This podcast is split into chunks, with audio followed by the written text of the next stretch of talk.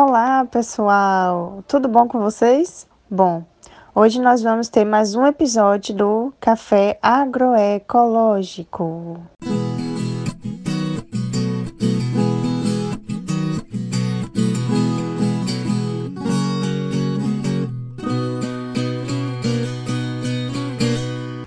Eu sou Danilo Dias.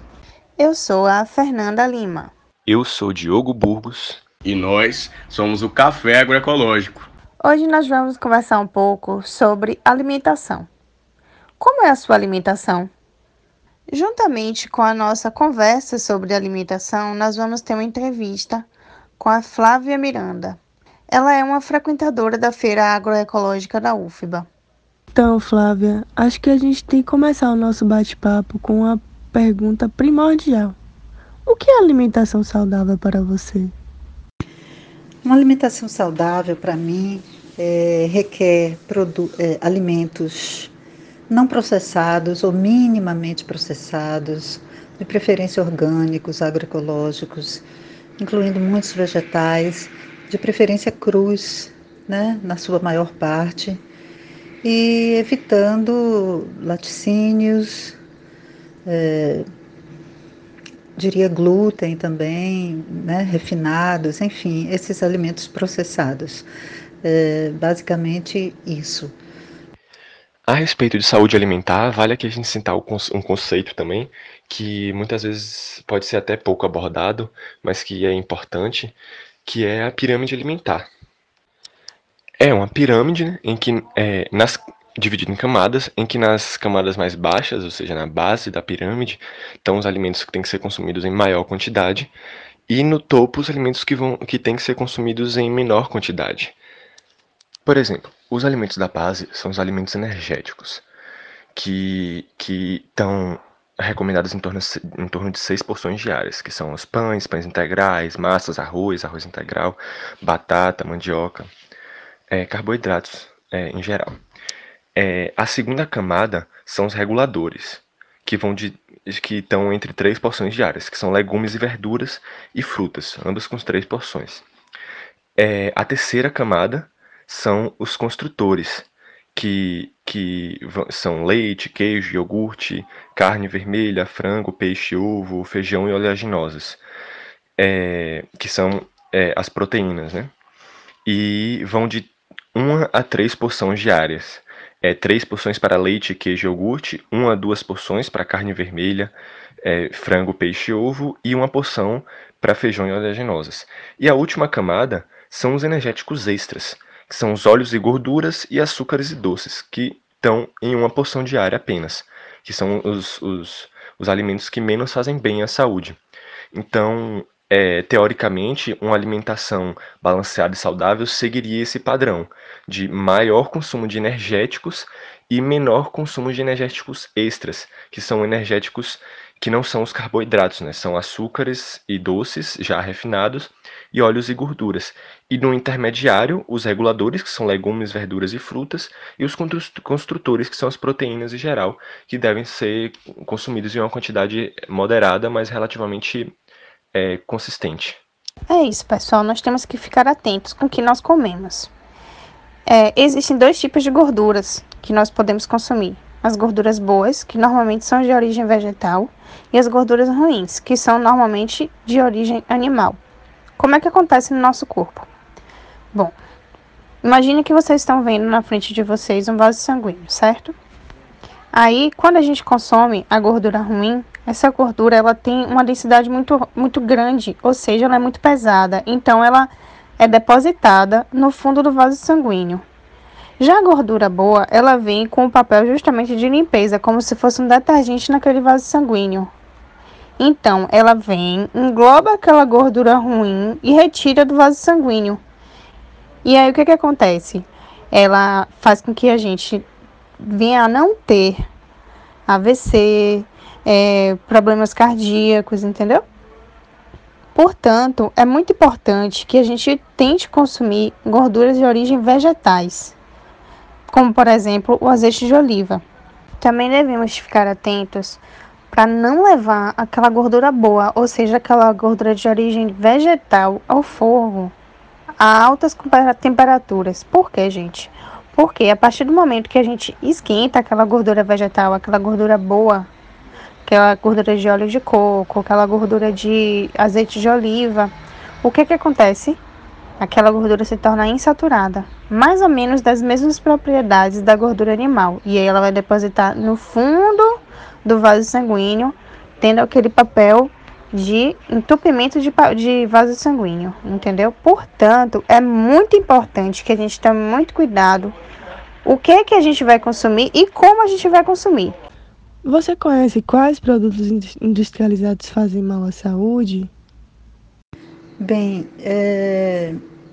a maioria dos produtos industrializados eu acho que fazem mal à saúde, porque devido a, a esse excesso de processamento, a conservantes, aditivantes, corantes é, artificiais, é, modos de preparo, muitas vezes onde todo o nutriente do alimento praticamente vai se perde. Então, assim, basicamente, é, eu acho que tudo que está empacotado é, realmente faz mal à saúde, né? Fora claro, os agrotóxicos e as coisas todas, as substâncias que são usadas é, na produção de alimentos, né? produção de frutas, verduras e, e tudo mais. Basicamente, eu acredito que todos os produtos industrializados fazem mal à saúde.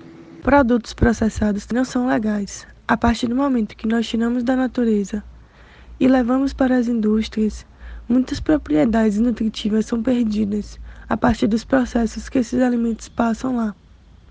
Portanto, é muito importante que a gente evite os alimentos processados. Além do mais, muitas vezes, nesses processamentos, eles se tornam alimentos ricos em gorduras, em açúcares e em sal. Tudo isso faz mal para o nosso organismo, portanto, a gente tem que evitar. O ideal mesmo é que a gente consuma alimentos frescos, de preferência que eles não sejam nem cozinhados, quanto mais naturais possíveis, melhor. E de preferência também que esses alimentos passem, quando é, estão no processo de colheita e de é, plantação, que esses processos passem, esses alimentos passem pelos processos o mais limpos possíveis, de preferência alimentos agroecológicos ou no máximo orgânicos, pois eles são menos ricos em agrotóxicos e outros produtos químicos. Gente, a gente não pode esquecer dos dois grandes vilões da nossa sociedade: o sal e o açúcar. Gente, o sal e o açúcar são super importantes para a nossa saúde.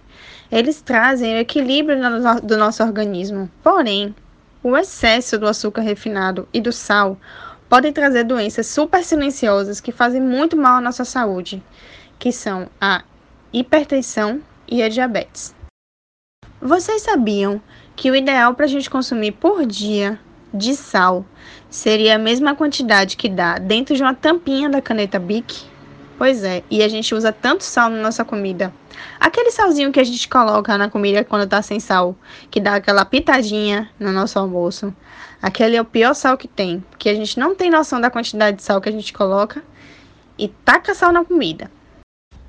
A gente sabe que algumas pessoas têm esse processo de cuidado do, do alimento saudável muito antes da pandemia, né? Como é que funcionava essa situação de compra para você antes da pandemia? Onde é que você comprava esses alimentos? Como você fazia esse consumo? Antes da pandemia, eu costumava comprar em algumas feiras. A feira agroecológica da UFBA, que é maravilhosa, é um prazer, é onde a gente tem um convívio também com, com os produtores, com as pessoas, é, é muito agradável, é maravilhosa. É, também a feira agroecológica ali do 2 de julho, é, uma feira aqui no Rio Vermelho e eventualmente no Parque da Cidade, algumas ve poucas vezes. É, depois, no início da pandemia, foi um pouco difícil, ainda estava todo mundo tentando se articular, então foi, foi momentos assim, as, as primeiras semanas é, bem difíceis. É, mas depois é, consegui me articular, é, comprando com essas feiras que eu mencionei, a, a Jaqueira, né, e aqui é do Rio Vermelho, que fazem delivery ou você vai lá buscar, enfim. A UFBA eu tenho muita saudade porque além daquela convivência, né, a gente tem é, uma proximidade com os produtores, é, enfim. Eu não consegui é, acessá-los para comprar deles também. Certo, Flávia. E depois da pandemia, depois do boom da pandemia, como é que isso funcionou? Você comprava seus alimentos onde? Porque a gente sabe que ficou muito desorganizado toda a vida de todo mundo com relação a tudo. É algo novo a pandemia, né? Então, como ficou esse processo de compra para você? Conforme eu falei anteriormente, no início da pandemia ficou um pouco tumultuada a minha alimentação principalmente porque eu faço uma alimentação viva, né, baseada em plantas, e, e não faz sentido eu, eu comer essas plantas com agrotóxicos, né, especialmente o, o suco verde. É, então foi um momento assim meio de terror, mas é, depois, é, conforme as pessoas é, foram se articulando, foi ficando é, melhor, né? Atualmente dá para a gente se articular bastante bem. A gente sabe que a produção orgânica é diferente da produção agroecológica, né? Diogo vai falar um pouco mais sobre isso daqui a pouco. Mas o que você sabe sobre a produção orgânica no Brasil? É, não sei basicamente nada sobre a produção orgânica no Brasil. É, mais recentemente conheci aquele é, C, CSC, não me lembro é, a sigla, mas onde produtores se juntam a, a pessoas para viabilizar essa produção mediante uma compra, é, enfim, como um consórcio, digamos assim. Eu acho isso bastante interessante, é, mas ainda não está muito disseminado. Eu acho que ainda falta assim uma organização melhor, mas eu acho um bom caminho. Oi Flávia, tudo bem? A gente queria saber se antes de você consumir os produtos agroecológicos, você tinha o hábito de já consumir produtos orgânicos. Sim, consumia produtos orgânicos antes dos produtos agroecológicos. Interessante.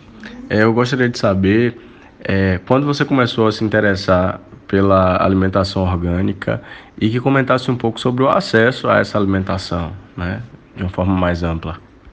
É, eu comecei a me interessar pela alimentação orgânica há muito tempo, né? Quando é, fazia alimentação naturalista, passei pela macrobiótica, enfim, mas eram produtos inacessíveis, ou então, é, quando os supermercados começam a vender, vendem a um preço também inacessível, além de não ser, é, não ter aquele frescor que a gente encontra nas feiras, né?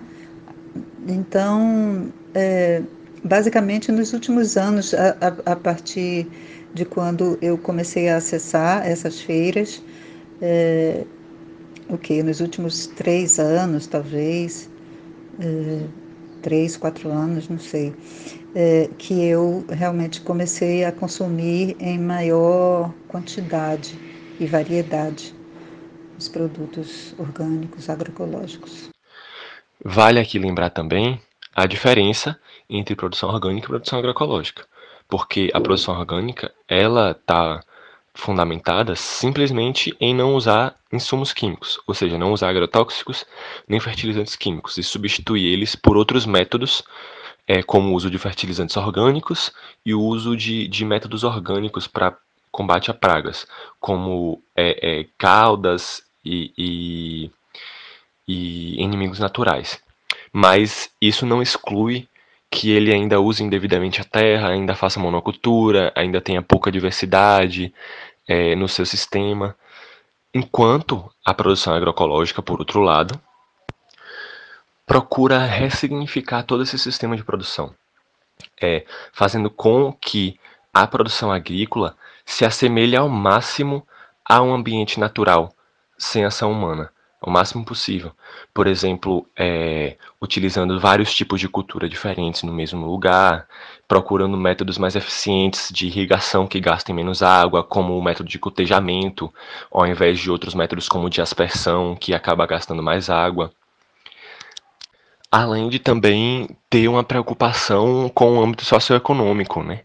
É, a produção agroecológica ela também está pautada em fatores sociais como é, boas condições de trabalho, como, como é, métodos de economia solidária, tudo isso também está é, no imaginário da agroecologia e são essas coisas que acabam diferenciando a produção simplesmente orgânica da produção agroecológica.